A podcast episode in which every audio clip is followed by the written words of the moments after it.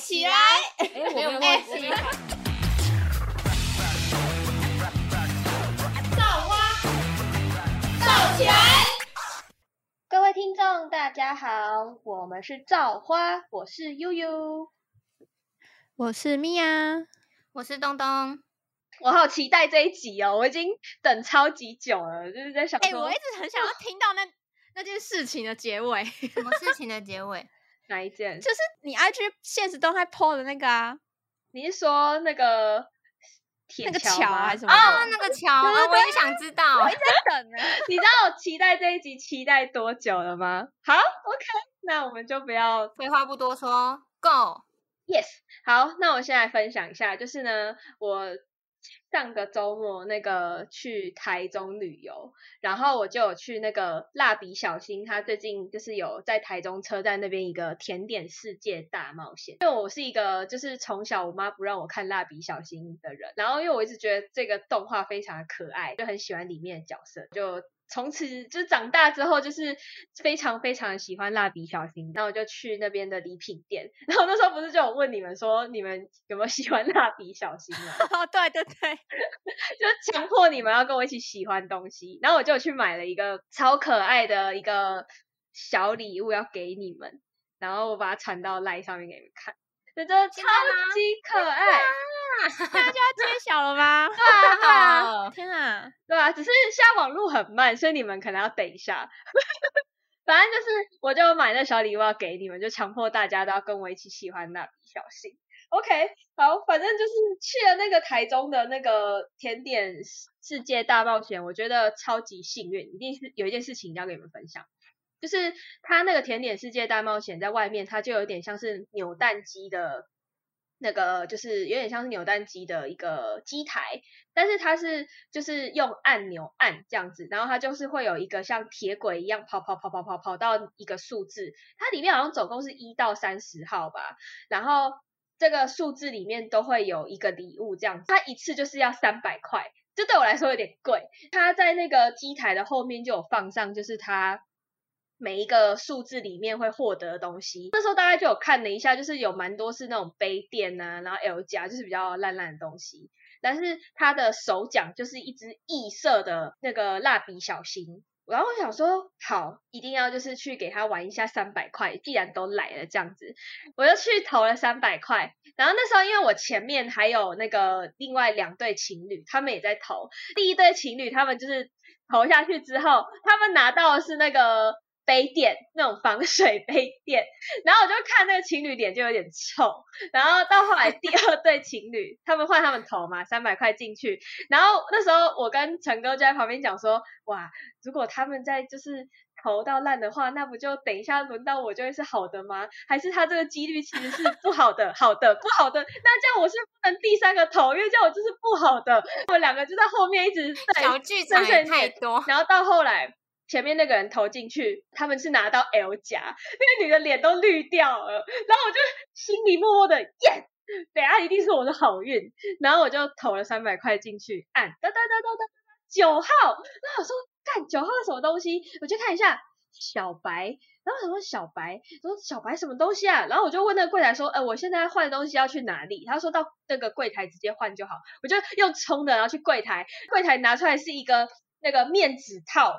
然后大概三十公分的面纸套，然后是小白的玩偶，然后前面那两对情侣直接傻眼，妈耶，防水杯垫吧，应该想哭吧？哎，我想到之前好像是不知道是听是听好味小姐吗？反正他马上去环球影城哦。嗯，就是那边会有一些游戏，然后你中的话，就是会有一些小奖品、娃娃什么之类。对，就前面也是一样，跟你一样，有的情侣就是一直 投不中，就是那个几率很低很低，然后结果他们去投，就投中了，而且是随便乱投而已哦，就投中，然后抱着一个最大只的小小兵的娃娃，然后 走在路上，大家都投以羡慕的眼光，走路有风，我那时候就走路超有。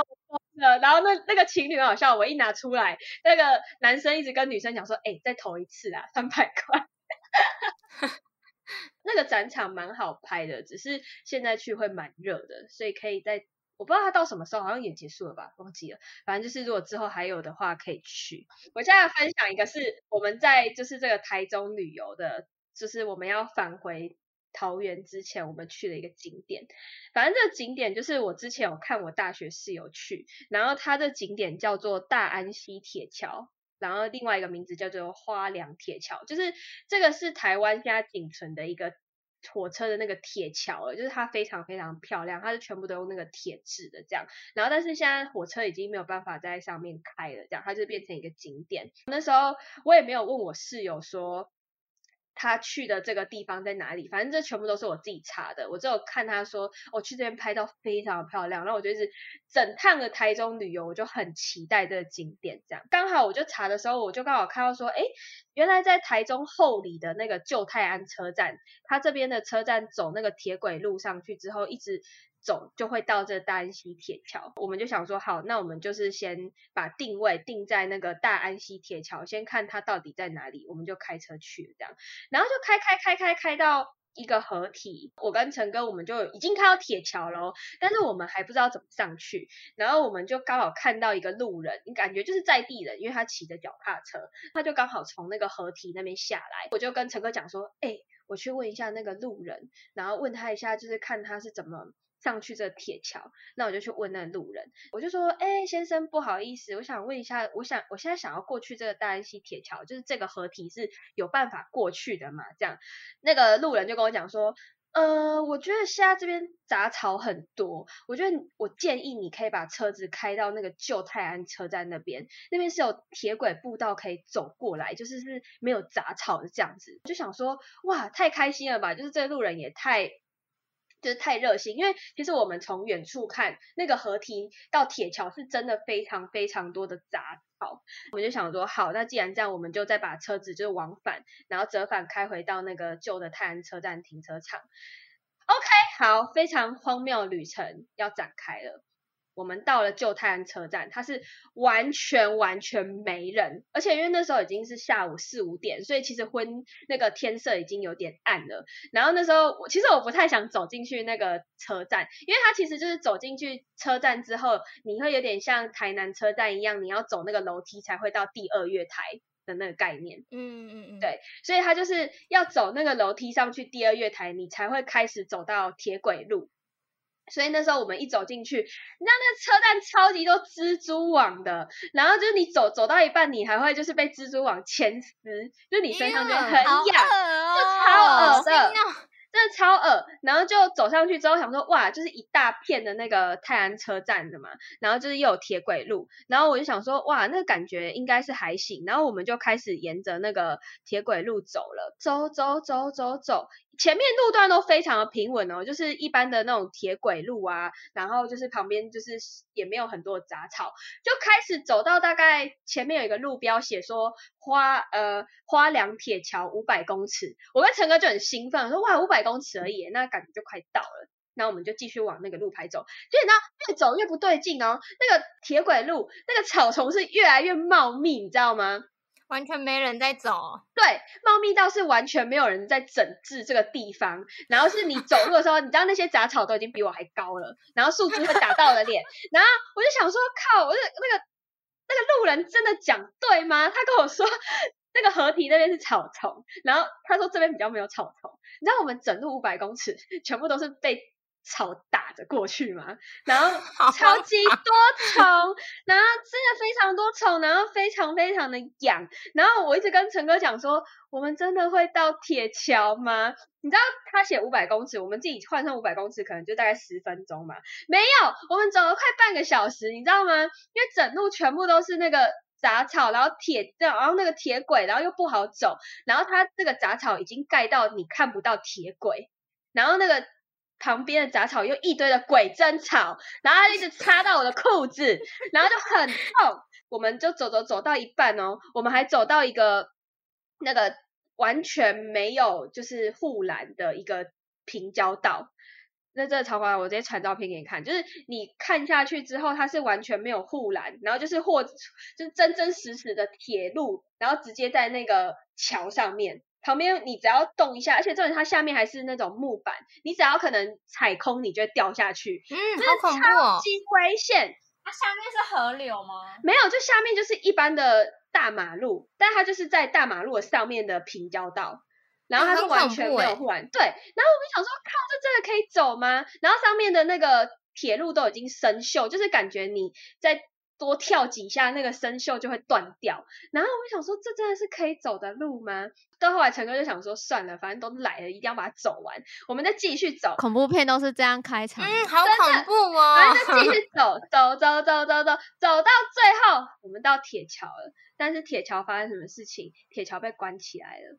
就是我们完全。就是它是用一个铁的栅栏，然后直接把铁桥关起来，就是那里是禁止禁止走路的，就禁止通行了。我们两个看到就超绝望。我们那时候一看到，我们就直接往右边看，就是那个禁止通行的那个通道，往右边看就是我们刚才经过的我们。最一刚开始停车的那个河堤路，那边完全没有杂草，就是我们只要走河堤 三分钟，我们就直接到这个铁桥，我们根本不需要走那三十分钟的杂草路到铁桥。哎呦，我就超级干，就觉得说，看我们到底在走什么？然后我们两个走到全身都是汗就算了，一堆的杂草在脚上，然后一直被蚊虫叮，还有鬼针草。对，你知道我那我那件裤子，我是当场我直接跟陈哥讲说，我要在车上换裤子，我受不了，我直接把昨天的睡裤拿出来穿，因为我那整件裤子上面全部都鬼针草，我在那边拔草，然后之后我就想说，我就一直觉得很荒谬，就到到底为什么会走走到这里？然后我就去问我大学室友，我就问我室友说。哎，为什么我来的那个大安溪铁桥长这样？我就拍照，然后传赖给他看，他就说：“哎，你这个跟我之前走的路线完全不一样。我们之前也是走合体，但是我们那个是超级平坦的路，然后也没有这些东西这样子。”我就说：“那你们到底是去哪里啊？”他就传他的照片给我看，我就跟他讲说：“哎。”你们是去苗栗跟三义那边的方向哎，然后我那时候才看到我查的那个网字，它上面就是写说这个铁桥它其实是台中后里到三义乡的交界，它其实是有两边可以去的。我们去的那个地方是被。禁止通行的，然后我室友去的那个三义那边，它是漂漂亮亮，还打开，你可以直接在那个铁道里面走路拍照的。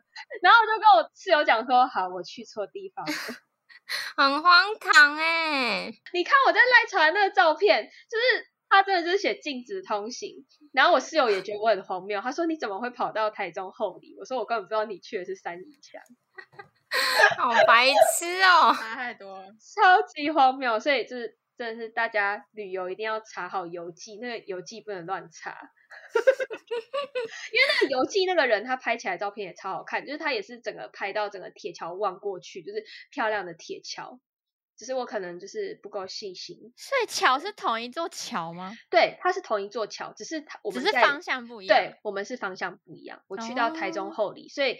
你们之后要去，一定要去三义苗栗的三义那个方向的大安溪铁。我去之前一定会问你，再问一次。对，只要你查到台中后，你千万不要去，因为你去你会找，你会走一堆杂草丛生的路，然后被一堆鬼针草积在你的裤子上面，然后被一堆 虫，然后还要踩那个铁轨。对，然后那铁轨真的超恐怖，那只要在上面跳，你真的真的就掉到马路上面去，而且它很高，巨高症的走一定会死掉这样子。好，反正就是去台中，非常荒谬的行程。你知道我们那天走完，我们两个真的都超累的，因为全身都是汗。然后这里是外面很多那种超棒啊，你知道吗？你知道超棒啊是什么？就是到午后，又到黄昏的时候，会有很多的虫在你头上飞。嗯，我知道。你有遇过那个吗？群的那一种。对，然后你走整条那铁路，然后就一堆虫在你头上飞，然后你身上有很多蜘蛛网，然后一堆虫。好糟糕，好糟糕！我那天还化妆，你知道，整个回到车上妆都毁了，然后裤子一堆鬼针草，对，然后反正就是很水。反正这个旅游结束之后，就中秋假期了嘛。我真的觉得，我不知道为什么，自从就是被公司支遣之后，我就觉得我这整个人蛮衰的，就是整个人衰到不行。我们中秋连假真的是衰事连连。就是我们本来要去看那个铁达尼号的音乐会，就是我一直很期待这个音乐会，因为就铁达尼号就是很非常非常有名嘛，经典对经典。然后它这个音乐会，它就是它会把整个电影的音乐用交响乐的方式演奏，然后一边同步电影，就是让你看电影可以直接听到最立体的声音，会有歌手在旁边唱他们的主题曲跟配乐，这样子就整个很震撼。然后我那时候就很期待哦，结果在前两天得知歌手换人，这 原本是一个外国人要来。唱这个《铁达尼号》主题曲，就变成是台湾森林之王的参赛者，就是你知道那个，就是很这个这个很冲击，这样差很多。对，然后重点是因为又很想去看这部音乐会，所以到后来就是我跟陈哥我们两个讨论完之后，好吧，还是去看这样子。在这一件事情过没几分钟之后，我刚好在滑 IG，因为我本来九月十一号要下高雄去看 Hebe 的。高雄连五天演演唱会，我们是看星期日，就是其中一天。结果就在接收到铁达尼号的歌手换人之后，马上接收到 Hebe 因为感冒，所以他的演唱会取消延期一周。天哪！整个中秋连假计划完全被打散。而且为什么我会选择要九月十一号之前去看？因为九月十一号是 S.H.E 他们的二十一周年，然后我就一直很期待他们考不好三个可以在演唱会合体。结果呢？天呐，好可惜的感觉哦，真的超可惜的。然后就觉得说怎么那么衰？但是中秋连假就是又是顺利的过完的啦。反正过完之后，我中秋连假隔天一起床我就发烧了。哎呀！发烧的时候就全身真的超酸痛，然后酸痛到爆，然后我就问陈哥说：“哎，你觉得我要捅一下鼻子吗？”但是我不太不太敢捅，所以我就想说，那我先吐口水。我就吐完口水，哎，干两条线，我想说不可能吧，不相信吧，怎么会是现在这时候两条线？然后再搓一次鼻孔，这两条线哎，还是不敢相信。然后我就想说，到底是怎么回事？然后总是因为这个中秋连假，就是我爸妈他们在台南也确诊。我就想说，我们家有没有这么衰？就是我在桃园确诊，然后我爸妈在台南确诊。我一确诊，第一个想到的事情就是先打电话给我妈，我就问她说：“哎，你有帮我跑防疫保单吗？” 那我妈说：“有啦，有帮你们保啦，只是可能现在的钱没有之前的那个防疫的这么多。”我就说：“啊，好险，OK 啊，至少现在有钱可以领这样。”但是这整件事情最让我。就是没有办法接受，是因为隔天是陈哥的生，都已经约好几个朋友要一起去吃青花椒这火锅，现在就什么都没有了。所以我真的是从中秋节连假睡到中秋节之后，所以我现在整个录音的声音都还有一点鼻音，就是因为我确诊，超衰，真的很衰，而且是衰事连连那种，哎，真的就是一波接着一波，但是还是有啦，有好事就是中秋连假吃烤肉吃很开心，就是。是有去很多地方玩，然后就是也 就是你去很多地方玩，对啦，一定是你去很多地方玩呐。允许大家身体要健康保重，对，就是这样。反正这就是我这周的生活，哎，我就很期待跟你们分享，哎，很闹哎。讲到中秋烤肉，我跟你讲，我这次遇过一个真的是我傻爆眼的中秋烤肉，哎，嗯，因为其实。越长越大，其实就很少有烤肉这个聚会。嗯，然后这次，哎，这次好像参加了两团吧，一团是男友的公司他们办的，然后一团是男友他们房东办的，都是都是吃男友的。他房东就是办在一间凤山新开的烧烤店吧，反正他就主打是澎湖现捞的那个什么。是鹅啊吗？反正就很大个，我也不知道什么牡蛎还是什么。主打那个是吃到饱这样，因为是在户外，可是它很多桌，所以有很多人。然后他们那时候就分，就是他们有分三三场，啊，我们是第二场进场的，所以它其实有限时间，因为是中秋节那时候，我们是七点半那一场，我们就进场了嘛。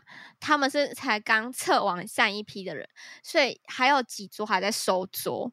的状态刚好收的是我们那一桌，因为我们那一桌又是大桌的，因为还蛮多人的，有耽误到一些你的用餐时间。嗯，然后收完之后，过没多久我们就开始烤嘛，然后喝酒，因为他可以就是去他们那边买酒，然后喝，因为他们房东是一个很爱喝酒的人，所以他们有些房客都是酒友嘛，就一起喝。因为我男友要载我回，就是等下还要载我回我家，再自己回家，所以我叫他说。不要喝，所以我就有帮他挡酒。总而言之，就是一个很欢乐的场合，但是到最后就突然变了调，就是时间快到的时候，他们店员就是跑来跟我们说：“哎，我们用餐时间到九点半哦。”然后那时候，嗯，已经十几，哎，九点十几分了吧？那个房东就开始，我不知道是因为喝完酒的心情，我不知道因为是因为酒后还是。本来他就是这样的人啦，反正他就是有点像 OK 的感觉，就是我去挥说啊，你们前面收拾我们的桌子收那么久啊，耽误了我们的时间啊，现在又要我们准时走啊，我们都没有吃到什么东西，什么什么，其实没有啦，反正他说，然后前面一开始进去的时候夹个肉夹个菜都要排队排那么久，我们就在那边等你们收桌啊，在那边排队就饱啦。因为店员也没办法做主，他们就好像有找他们店的可能职位比较高的人，就吵了一段时间。因为他们是在柜台那边讲，所以我们也听不到。反正后来就是有在争取到半个小时，就是到十点。好，争取我是觉得，嗯，争取是还好，因为真的是他们有收桌，又耽误我们一些时间啊。事实上，我们桌上还有一些剩菜啊什么的，所以我觉得说这个争取可能。没有那么糟糕，然后结果十点的时候，他们就来赶人，第三批的人要进来。左营那边的房客啊，他的酒品非常不好。哎，他其实我男友也没跟他喝过酒，这是我们第一次碰到的场合。嗯，那个房客就跟店员发生冲突。一开始是房东说要多少钱嘛，我给你。我有听到这句，但我不知道详详细前面店员有说什么，可能他就觉得说。加钱就可以加时间吧，反正就是哦，我有钱，我是大爷的的那种感觉，说哦，你要多少钱，我加给你嘛。嗯，然后可是店员说这不是钱的问题啊，什么什么的。房客坐在他旁边，因为他们两个都是会猛喝的那种人，所以他们就坐一起。然后结果那个房客就直接砸他们的东西吧，好像是玻璃的东西。对，我不知道是哎，应该是酒瓶哦，因为。我记得他们盘子都是塑胶的，就是醉了啊，就是酒品不好啊。好扯。然后，然后反正就是爆发冲突，是冲突到后来他们应该是店里面当下最大的人吧，反正就有出来在那边说：“你搞要啃我点来店名家哈什么什么，反正就在那吵架，然后骂三字经啊什么什么。”店员就说：“报警啊，报警啊，叫警察来处理啊什么的。”然后 好混，那个房客，就那个房客就跑了。啊？干，现在是怎样？一个很突然的瞬间，他就只是在说：“哎，我们时间到了。”我们其他人也都站起来要离开了。不知道为什么，房东跟那一位房客就一直硬要，就他们可能觉得喝的不尽兴吧。我想说，你喝的不尽兴，你就回家喝啊。对呀，干嘛在这边闹啊？对呀，而且刚刚都说你别收桌耽误了时间啊！你现在晚走，那下一个来坐我们这个位置了，他不是就是也变收桌耽误时间嘛？那。再下一个是要怎样？是要去跟店长吵说，哎，我也要加时间，什么？每个都去讲就好了。对啊，每个人都这样，他们还要接客人吗？就是因为就是因为中秋节很多人，所以他们才要这样限时间。不然其实我们之前有一次去吃，是其实没有强制限时间的。嗯，但是因为他们要做生意，而且是真的很多人那种满满的人，看到他们两个在那边吵，好尴尬哦。然后骂三字经，你很像看。一个很老的八加九在那边 跟店长在那边吵架，很难看呢。对啊，整个气氛很差，就很丢脸，就感觉好像我们是 OK，可是我不是啊，我不是 OK 啊。我真的是生平这次真的觉得我到底是不是 OK，一颗老鼠屎。对，后来我男友就说我们先赶快走，我说啊不用管他们吗？他说不用不用，我们先赶快走。真的觉得喝酒了也是要看酒品的，这酒品真的很差哎。对我，我们一开始以为是跟隔壁桌吵架，因为隔壁桌也也擅长，而且这种是隔壁桌比我们晚进去哦。他大概八，他大概八点多才进去吧，可是他也是到九，就是到十点，然后就走了。他比我们晚进去，然后也是跟我们一样十点要撤，他们也都乖乖撤了。我跟另外一个房客就是有有误会，说可是跟隔壁桌有起冲突嘛，就是。喝酒喝到 起冲突，我们一开始以为只是单纯的冲突，因为可能两方在一起测的时候，可能有什么碰撞或什么之类，结果不是，就只是因为单纯时间太短，喝的不够尽兴。然后我就说：天啊，这个人酒品也太差了吧！真的哎，这个酒品真的很差，真的是很可怕。我还想说，我靠，这第一次看到八加九吵架离我那么近，还是中年的八加九，吓死了。前面吃了就开开心心，后来突然，呃，怎么回事啊？好可怕哦，好冲击哦。然后回家觉得说，今天到底发生什么事情啊？对，我想说，看我今天到底是去烤肉还是？还是去当 OK 的，被人家害成是 OK。对啊，你们没有错，那真的是酒品，真的是不会喝酒就不要乱喝。没错，还而且还给别人带来困扰。以后如果房东再约我，应该也不会来。他说，如果是在自己家烤，是不会发生这件事情。对，因为自己家里你一定会有一个长长，嗯，你会有个分寸。可是你今天到外面烤。你就选择你不想要收拾东西，不想要准备食材这些很麻烦的事情，那你当然就是要遵守店家的规定啊。可是你不遵守，那你你就自己在家烤嘛，你就自己需要去准备食材，然后你擅长还要自己收收拾残局什么的。你今天就选择到外面，那你不就好好遵守人家的规则？对啊，真的是这样。你这样讨价还价，他给你在半小时的时间再让你吃，OK 了。够了吧？你还要再说，哎，还要再加多少钱？我加给你，然后不能加就去跟人家吵起来，还砸人家东西，真的超没品的。对啊，超没品的。这真的是，人家中秋节大家烤肉开开心心的，然后自己酒品不好，就让人家气氛整个变掉。而且我整个吓到了！我怎么傻他们想说，干现在到底是怎样？那店家会不会直接把你们变成黑名单呢？想，我就跟我男友说，会不会下次去的时候就看到我们照片被印在外面，说此人勿进。对对对对对，对这一桌的人全部都不能进。虽然是没有很好吃啊，但是 这样也很丢脸。我中秋节过。超滋润的，我整个是吃，想一直吃吗？因为去年疫情不能烤肉嘛，所以就今年我们家就还蛮就是认真准备。然后我妈就一大早就是，她前一天就先去那个大卖场、美式卖场买了一大盒的那种烤猪肉片的那一种，那一盒真的超大盒的，然后六百块。我家也是拿那一盒，对，因为真的很便宜，便宜，超便宜。反正我们家这次对食材真的是下费苦心，那准备了超多，因为我们家阿妈家人大概七八个吧，八个人。然后我妈隔天就是周六一大早就去菜市场买了两千块的海鲜。然后他就说，他真的大手笔，可能是因为去年没考到，他这这次很明显感觉出来他很认真在准备。然后肉也是我前一天晚上就腌好，我们就从下午四点开始准备烤，烤烤烤烤到一路烤到十点半呢。这中间我真的嘴巴没停下来过，狂吃猛吃，很滋润，很滋润，真认真滋润。我真的吃到吃到我舅舅说：“哎，阿鹏啊。”啊，你今年很不错哦。他说你今年有在认真哦，认真的吃，超夸张。中间也就没发生什么事。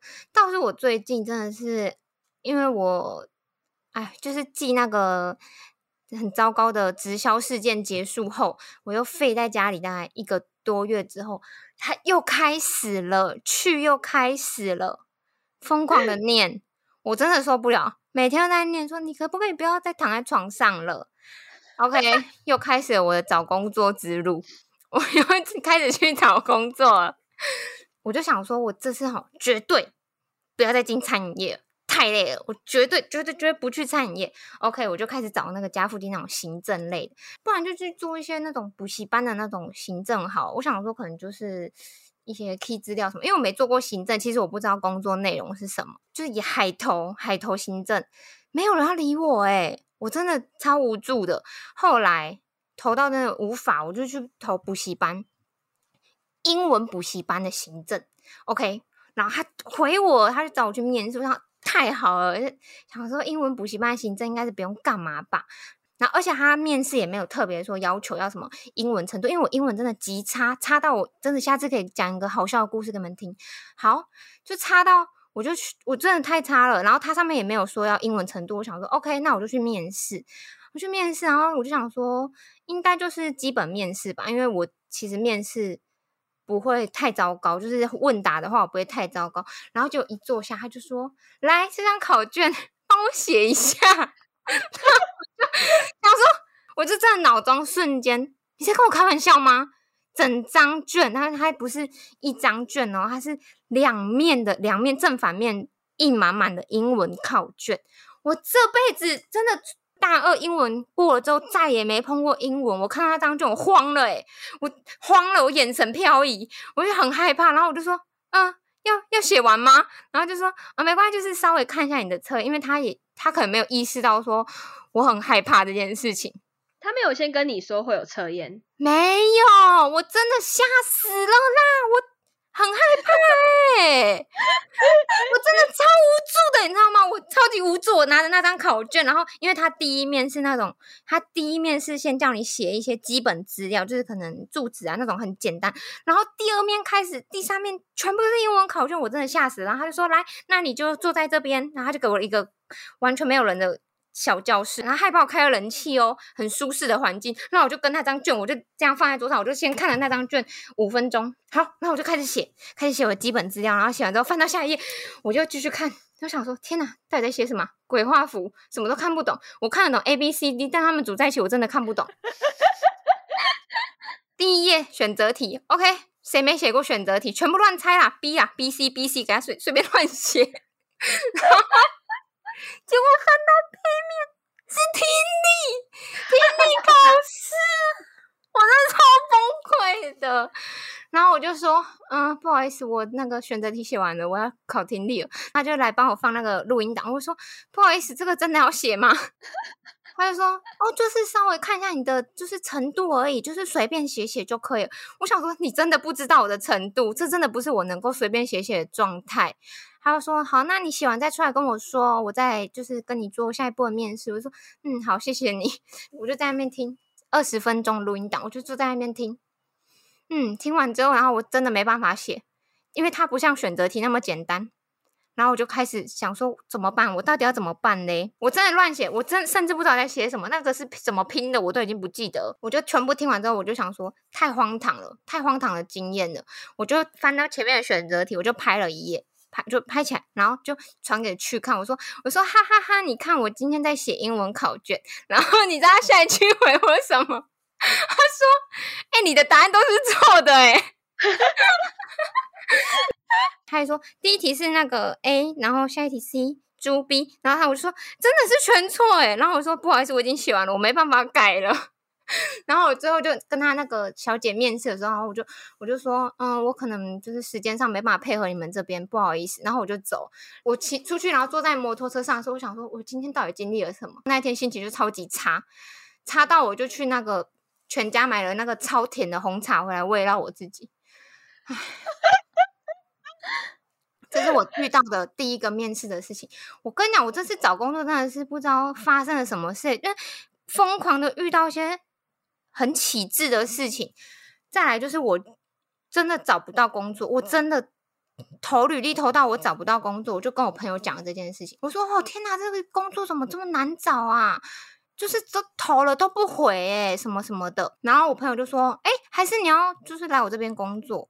我说：“哦，你你在哪？”他说：“他在那个某个影城里面这样。”我就不讲，因为我现在还在那边做，我就不细讲了哈。然后他就说：“那你可以来，就是我帮你问看看我们的那个主管有没有缺人。”我说：“哦，好啊，好啊，太好。”后来我就跟他约了面试，跟那个主管约了面试。然后嗯，太好，棒。然后那个主管也以前就是在我工作过的那间咖啡厅工作过，所以他就跟我说：“他说哦，我们这边跟那个饮料店。”就是不太一样哦，因为那间饮料店非常非常有制度。我们就是我以前工作那间饮料，它是什么东西都写在就是本子上，就是纸本上，就是黑纸白字这样。嗯，白纸黑字，对不起。然后，然后，所以我这个人就是对工作，因为我出社会之后第一份工作就是一直待在那个饮料店嘛，饮料店，然后斜线咖啡厅这样。然后，因为它已经对我来说是饮料店，它对我来说不是咖啡厅，所以我就用饮料店来统称它。OK。然后，反正那间饮料它是非常非常有制度的，然后所以就以至于我后来在外面工作其实非常不适应，就是因为大部分的公司其实很没有 SOP，这间影城就是。非常非常没有 SOP 的一间影城，就是所有东西都是每个人上班的时候跟你讲一下，跟你讲一下，然后这个讲一讲，这个讲一讲，就是完全没有一个逻辑，就是他们没有。说哦，先教会你这边，再教会你下一个地方。没有，就是全部都是呃，看你今天跟谁上班，那个人可能今天刚好遇到一件事，就这边跟你讲一讲，那边跟你讲讲。所以对我来说很不适应，不习惯工作就算，因为其实时间久都还是就是学得起来，而而且加上影城的工作其实不难。OK，一直到某一天我要自己一个人上班了。自己一个人上班的意思是，就是整个就是那一个环环境里面只有你一个人在那里，其他人因为影城很大嘛，加上在百货里面，然后办公室，然后。影厅的位置其实都隔超级远的，就变成说，就是卖票的那边只有我一个人，然后没有任何人待在我身边。然后那时候我才刚做了三天而已，就是我实际上班的天数只有三天，我什么都不会，我就要自己一个人站在那边，所以我就很害怕，就有先私讯那一个主管说：“我说我这么快就要独立一个人上班了吗？会不会太快了？”他就说：“哦，你不要担心啦。”他说会有就是值班在那边陪你，然后我就稍微就是比较安心了。他们应该知道我只。上过三天班吧，就是抱持这个心态，然后我就去上班了。结果我一去那一天，就是除了我自己上班以外，又是我一个人自己开班，就是什么机器啊都没有开过，然后也甚至不知道那个机器在干嘛状态，我就要自己一个人开班。主管就跟我说会有人陪我嘛，然后我就想说就没事，我就。正常平常心态去上班，就遇到那一天陪我的值班，他就说我都帮你开好，你只要爆爆米花，然后补热狗堡，这样就 OK。我就说哦好，就拿着钱，然后就下去。因为我第一次嘛，所以其实我也不会算那个时间，所以我的爆米花其实是没有完全爆完的，每一种口味都爆到。热狗堡我补完了，反正我就一片慌乱，然后就开始接客，而且那个开班的时间其实只有十五分钟，所以我真的做不完。那个主管一下楼看到我那个。就是客人大排长龙，加上爆米花没爆完，他整个超生气耶！他整个火上来，然后他就他就先不跟我讲，然后他就先把客人就是接完，接完之后，然后他就剩下我们两个时候，他就说：“我就只叫你爆爆米花跟不热狗吧，为什么你做不完？而且你那个东西为什么没有开？那个东西为什么没有开？凶啊！而且你今天早上也没有提早来什么的。”然后我就想说，我就是提早五分钟去打卡走下来，因为那时候。面试的时候，主管就跟我说，提早五分钟上去打卡，再走下来，就是时间会刚刚好。他说提早五分钟去打卡，这样就可以。所以我想说我没有错啊，我就是提早五分钟上去打卡，然后走下来啊。结果那个主管就说你也没有提早来上班，什么什么的，而且只是叫你报爆米花，为什么你报不完？可是报爆米花是要就是预热机器也是要时间的，然后再加上。我还不会算时间，所以我没有办法及时报。然后那是我第一次开早，他就是先骂骂完我，他就说什么什么什么速度那么慢什么的，这个不会那个也不会。他说你昨天不知道你今天要开班吗？我就说我就说哦我知道。他说那你知道你没有去问你那个朋友吗？就是找我进去的那个朋友。他就说你没有问你那个朋友说你上今天上班要干嘛吗？就说嗯我没有问。他说他都已经做这么久，为什么你不用问他？他说：“你自己第一天开早，你不知道吗？说你为什么都不问他要干嘛？”我听到那句话的时候，我就瞬间觉得超级委屈，因为我觉得我不会动作慢，被骂什么我都可以接受。可是为什么我第一天开班，然后我还要先问我朋友说我今天要干嘛？那你们这些值班这些主管要干嘛？就是不用交心吗？对啊，为什么为什么是你自己去问呢？他们为什么不是直接指导你？对啊，当下我就。真的有一种很生气的感觉，因为我觉得说，你说我动作慢，说我什么那个不会，这个不会，我都能理解，我也能够接受。可是为什么会说我没有去问我朋友要干嘛这件事情是错的？因为我觉得他没有义务要在非上班时间教我任何东西，而且我也没有义务要在非上班时间去学上班要学的东西，而且是在我完全没有学过的状态下。因为我我对于工作是你第一次教会我。这个东西之后，我回家会复习，可是不代表说你在你教我之前，我就要先去学。你们就是能理解我的那个意思吗？嗯，就是我是下班之后，如果你今天假如说教我泡饮料还是什么什么，然后已经教过我所有步骤，我是会做笔记，然后回家去复习的人。可是并不代表说我要。学会这个东西之前，然后就要先去口头问别人说这个怎么做，这个怎么做，然后自己记下来。因为我觉得你实际现场教我，跟你口头教我是完全两回事啊。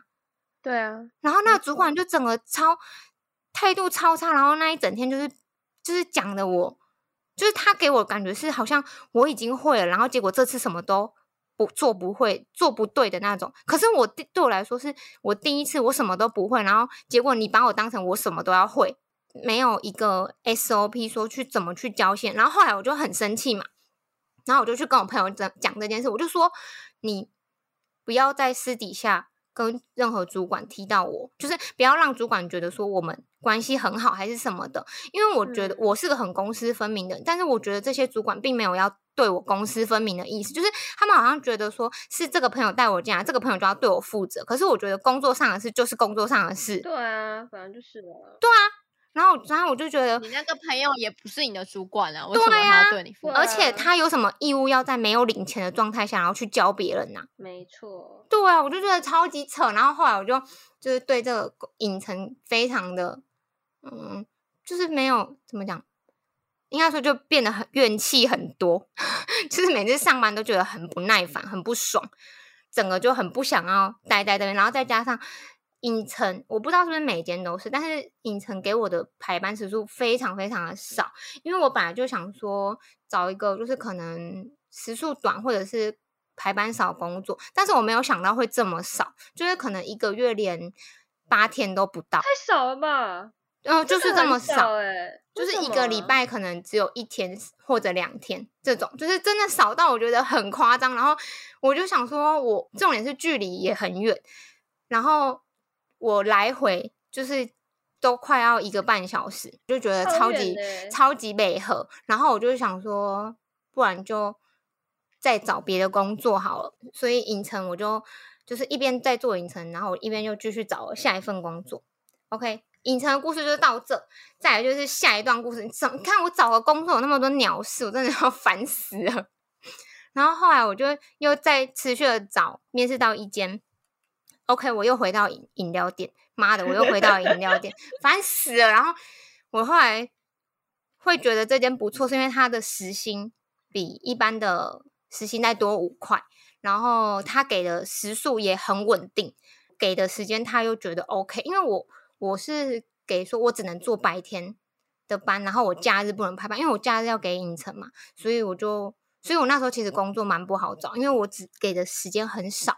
然后那间饮料店就面试的时候就是还蛮 OK 的，然后我的时间他竟然也 OK。大概一个礼拜前，他们就就是店长就是传讯息跟我说，嗯，我录取了什么什么，然后就跟我说要准备什么什么资料啊，然后他就说他会办一个，就是会创个群组，然后会有。